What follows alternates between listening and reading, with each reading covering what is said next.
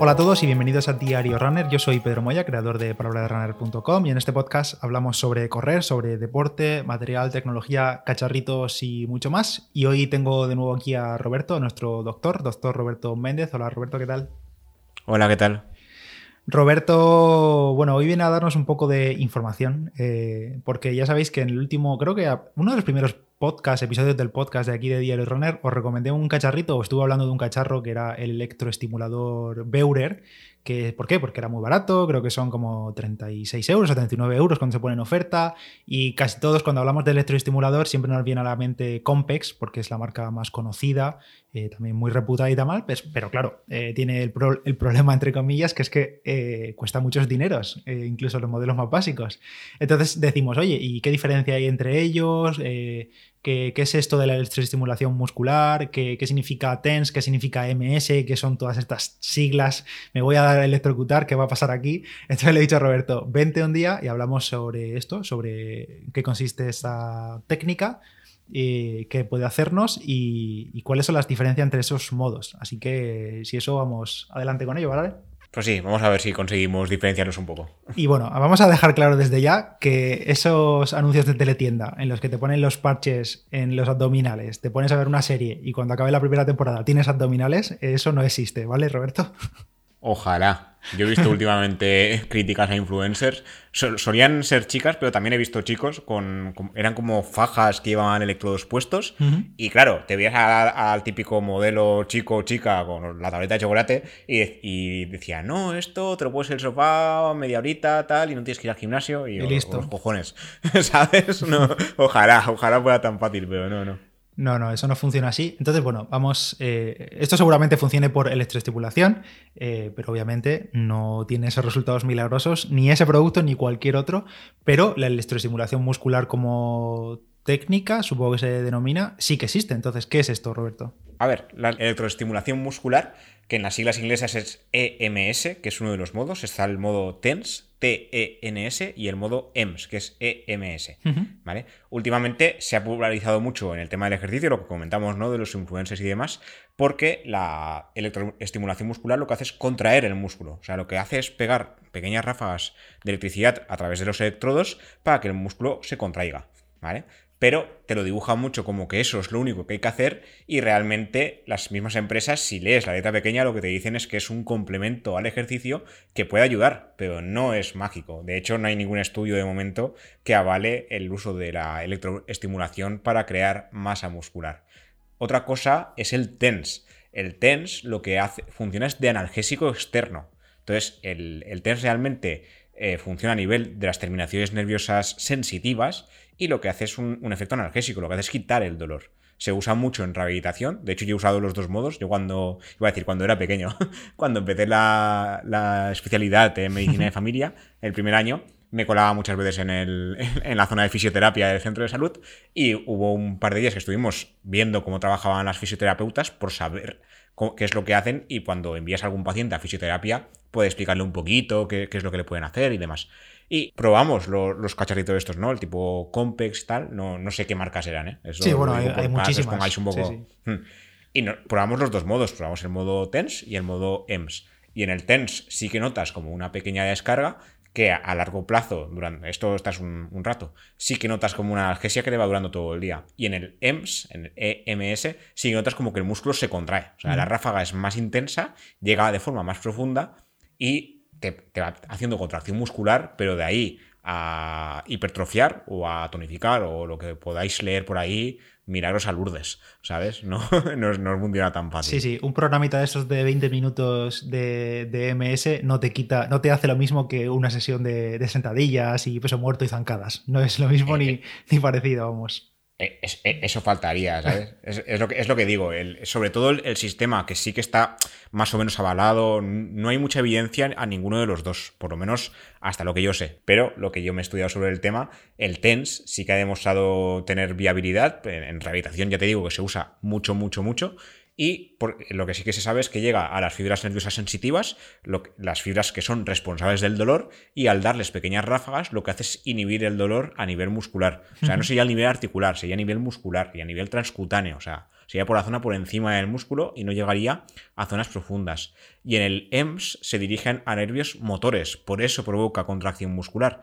Sí que es verdad, que lo comentábamos ahora off the record, que sí que puedes llegar a tener incluso agujetas, ¿no? Como te pasó a ti, pero eso no, significa que estés ahí hipertrofiando, o sea, porque te pongas esto en el bíceps, dentro de una semana no, te, no estás ahí con los brazos de Popeye o con los antebrazos que tenía él, ¿sabes? Pero sí, que te puede ir mal, de hecho. Eso me ha ocurrido, pero antes de contároslo, os hablo del patrocinador del episodio de hoy, que es Mafre, con su proyecto de kilómetros de confianza. Os comenté en febrero los tres retos que hubo, que por cierto yo los completé al 100%, espero que vosotros también. La aplicación ya está disponible para Android y para iOS, que podéis entrenar desde ella. Tenéis tres meses de un plan de entrenamiento para cualquier distancia, cualquier objetivo que queráis marcaros. Y además este mes de marzo hay nuevos retos. Después de los de febrero, pues este mes nuevos retos para que tengamos más motivación para seguir moviéndonos y establecer una rutina de ejercicio y una vida un poco más saludable. Y entre esos retos, dos para llevar una actividad diaria superior en el sentido de hacer más pasos andando y tomar un poco más de aire fresco y pasear con tal de completar estos retos. Como digo, son dos retos de caminar, uno de solamente una hora caminando, que a ver, esto lo tenéis que hacer, por Dios, una hora caminando en todo el mes, del 1 al 31 de marzo, lo tenéis que hacer, y el segundo reto son 15 horas acumuladas caminando en todo el mes. Además de estos retos de andar, de caminar, también tenemos retos de correr, y este mes son dos, uno de 7 kilómetros y medio, y otro de 15 kilómetros. Puedes subir tu marca para estos dos retos durante todo el mes, del 1 al 31 igual, y simplemente por participar de forma aleatoria hay ganadores de packs deportivos de pantalones y camisetas de ASICS, merchandising de Garmin, sudaderas, chaquetas y demás. Tenéis toda la información en kmdeconfianza.com y como siempre os lo dejo en la nota del episodio. Y lo que estábamos hablando del tema de las agujetas, con el objetivo de fortalecer la musculatura interna de, las piernas, el vasto interno y demás, claro, eh, si quieres focalizar mucho, mucho, mucho un, músculo en concreto, pues hay ejercicios que al final van a acabar siendo multiarticulares y entonces no vas a focalizar tantísimo. Entonces, después, después, que quede claro, de la sesión de, gimnasio como tal, sí que me ponía, pues eso, lo que dura un programa de esto, que no es media hora o así, en un modo que tiene el Beurer, que es eh, refuerzo de los músculos del muslo o maximización de la fuerza, algo así se llama. Y claro, es, es el modo, eh, está dentro del, de, los modos MS y eso pega unos chutes y unas eh, contracciones musculares tremendas. Y claro, como están tan focalizados en el vasto interno, por cómo te pones los, los parches, los, sí, adhesivos estos, pues claro, estás media hora focalizando ahí en el músculo y literalmente al día siguiente tenía agujetas ahí, o sea, tenía dolor en el músculo como que había estado entrenando fuerte. Claro, es que el, problema, entre comillas, ¿no? del modo EMS, de eh, estimulación muscular, es que contracción como tal sí que te hace al músculo, pero no es lo mismo una contracción externa artificial, como sería este caso, que, una contracción tuya de estar haciendo que consciente, claro. no, sí, sí. Luego también, bueno, pues, para dejar claro un poquito las diferencias, ¿no? El TENS lo que hace, afectando a las fibras motoras, es como engañar, entre comillas, al cerebro. Lo que quiere hacer es que ignore el dolor como tal, pegando pequeñas ráfagas en la misma área donde hay dolor. O sea, lo que hace es como eh, hiperestimular la zona, entre comillas, porque no, no, es el sistema exactamente, pero lo que va quitándose el dolor poquito a poco con ráfagas en, muy focalizadas en la zona. Luego está en el tema EMS, lo que causa, como hemos comentado, es excitación muscular. O sea, contracción muscular hay, porque la hay, sin que haya una señal directa del cerebro, sino que el sistema EMS hace que el cerebro provoque la contracción, ¿vale? A, través de, de la estimulación muscular. Son métodos diferentes pero sí que es verdad que ah, llegan hasta donde llegan, son, son cosas que se hacen de complementario. El modo TENS se usa mucho en fisioterapia, de hecho es de lo que más se usa, esto, los infrarrojos y los ejercicios de fisioterapia, que es lo más conocido y lo más usado. Y hay otras cosas de fisioterapia que yo como no soy especialista no me voy a meter en ese tema, que es un fregado. es un complemento, puede ir bien sobre todo para lesiones y demás, pero ahí. Sí, y además yo creo que también habría que poner aquí un punto de, de atención porque no significa que porque esto te lo vendan en Amazon por 40 euros, eh, te lo puedas comprar y te lo puedas poner a lo loco en cualquier parte del cuerpo y con la potencia o con la intensidad que tú creas conveniente. Eh, yo creo que aquí Roberto puede decir mucho más, pero creo que ante todo hay que mm, tener un poco de conciencia y, por ejemplo, yo en mi caso, cuando lo utilizo, en la mayoría de, veces, le pregunto a mi fisio en las sesiones, oye, ¿puedo ponerme esto? ¿En qué posición? Em, ¿Con cuánto duración? ¿Cuántos días? Porque no es cuestión de ponerse en el cuello unos parches y darle potencia a eso porque en el manual te ponga que, no sé, que te va a quitar el dolor de espalda. Claro, esto, es un poco problemático y yo veo un poco error el tema de que se, ven, se venda tan libremente. Mm. porque como todo puede provocar problemas y la gente, el, cerebro humano en sí, tiende a pensar que más es mejor. Entonces tú dices, pues va, me pongo aquí el programa 10, que es el tope, me pongo todo el y día. seguro que con esto, claro, y seguro que con esto en dos días como mucho estoy como nuevo. Y esto funciona al revés. De hecho, en el TENS, aparte de que al final en lugar de analgesia lo que te produce es dolor, en el EMS como tal, que sí que te produce contracción muscular, porque la contracción realmente se produce a pesar de que no ganes masa muscular, ni tonifiques, ni estas historias, sí que ha habido casos, de hecho hay estudios concretos de casos clínicos, donde se produce una destrucción de masa muscular. Mm. Entonces, claro, si te pasas por potencia y por tiempo, puedes tener un problema. El EMS, de hecho, hay muchas sociedades deportivas que no lo recomiendan porque no hay evidencia de que mejore en nada. Y el TENS está aún en estudio a pesar de que se use mucho. A pesar de que en áreas de rehabilitación se usa bastante, aún hay falta de evidencia en algunas cosillas y están aún hilando un poco fino al respecto. Entonces es lo, que estoy repitiendo todo el rato, ¿no? Que es un colaborador, no es mágico y lo ideal sería que algún experto en el tema, un fisioterapeuta en este caso, te dijera, pues mira, este modo, tanto tiempo, como si fuera un tratamiento médico más, ¿no? Pero en este caso de, de fisioterapia. Yo no soy partidario de comprar estos aparatos al loco. Sí que es verdad que llevan libros de instrucciones y te van diciendo un poquito tal, pero puedes interpretarlo de formas que no toca o, eso, intentar ir más es mejor y tener un problema. Y los más baratos eh, me dijeron en su día que no eran los mejores. Sí que hay algunos así puntuales que sí, pero normalmente los que son más caros suelen ser los que mejor seguridad Supongo que habrá como todo. Te meterás en AliExpress y a saber lo que te venden y luego habrá marcas reputadas. Por ejemplo, con esto, aquí parece que nos hace publicidad Beurer o algo, pero ya te digo yo, ya, ya os digo yo que a nosotros no nos da ni un duro nadie, ni Beurer, ni Compex, ni nadie.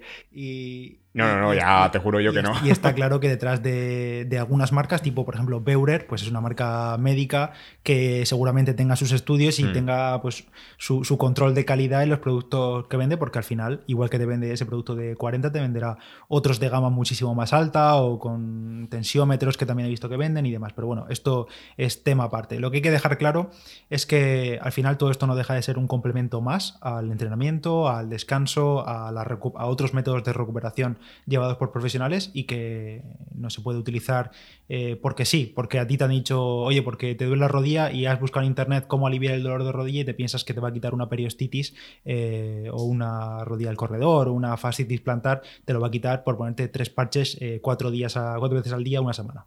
Claro, esto, podríamos hacer un, símil con el tema de las dietas, cuando hablamos en su día del ayuno intermitente, la dieta cetogénica y demás, que la gente tiende a ir por el camino recto, ¿no? Y no, yo me lo guiso, yo me lo como y usar complementos como si fueran la base de su todo. Entonces, en este tipo de cosas, en lesiones deportivas, dolores articulares y demás, lo principal sería fisioterapia, o sea, ejercicios de fisioterapia, luego complementos que te recomiende el mismo profesional que te está tratando y luego por último mi trabajo que sería la medicina, mm. ¿no? Dar, eh, dar medicación como tal, que de hecho en muchos artículos lo dejo claro que lo último de lo último debería ser tomar medicación y, resulta que suele ser lo primero mm. que hace la gente porque ir al fisio cuesta dinero y ir al médico en nuestro país por suerte es gratis. Pero lo principal y, la mejor opción, siempre recomiendo ir al fisio, la verdad, para estas cosas. Y esto, el TENS y el EMS y lo que sea, complementos que además te debería recomendar el fisio si lo ve necesario. Es que el problema es que las cajas de ibuprofeno son muy baratas, Roberto. Ya, sí, es un problema. bueno, pues hasta aquí este episodio cortito, rápido, para que tengáis en cuenta estos conceptos de TENS y MS, si tenéis pensado o os han recomendado compraros un electroestimulador o si simplemente ya tenéis uno y no sabéis muy bien la diferencia entre estos modos, porque al final, pues eso, incluso los más baratitos tienen, ¿qué? 60, 80 modos de funcionamiento y es un poco locura saber en qué, en qué consisten todos estos modos, así que bueno, un poco de luz a todo esto. Gracias Roberto, como siempre, por estar aquí acompañándonos. Nada, gracias a ti. Y a Roberto le tenéis en su podcast eh, la consulta del doctor Méndez, que la tenéis en, cualquier aplicación de podcast y también en las redes sociales, que las tenéis todas en las notas del episodio. Nada más y nos escuchamos en el siguiente. Yo soy Pedro Moya, palabra de runner en Instagram. Adiós. Hasta la próxima.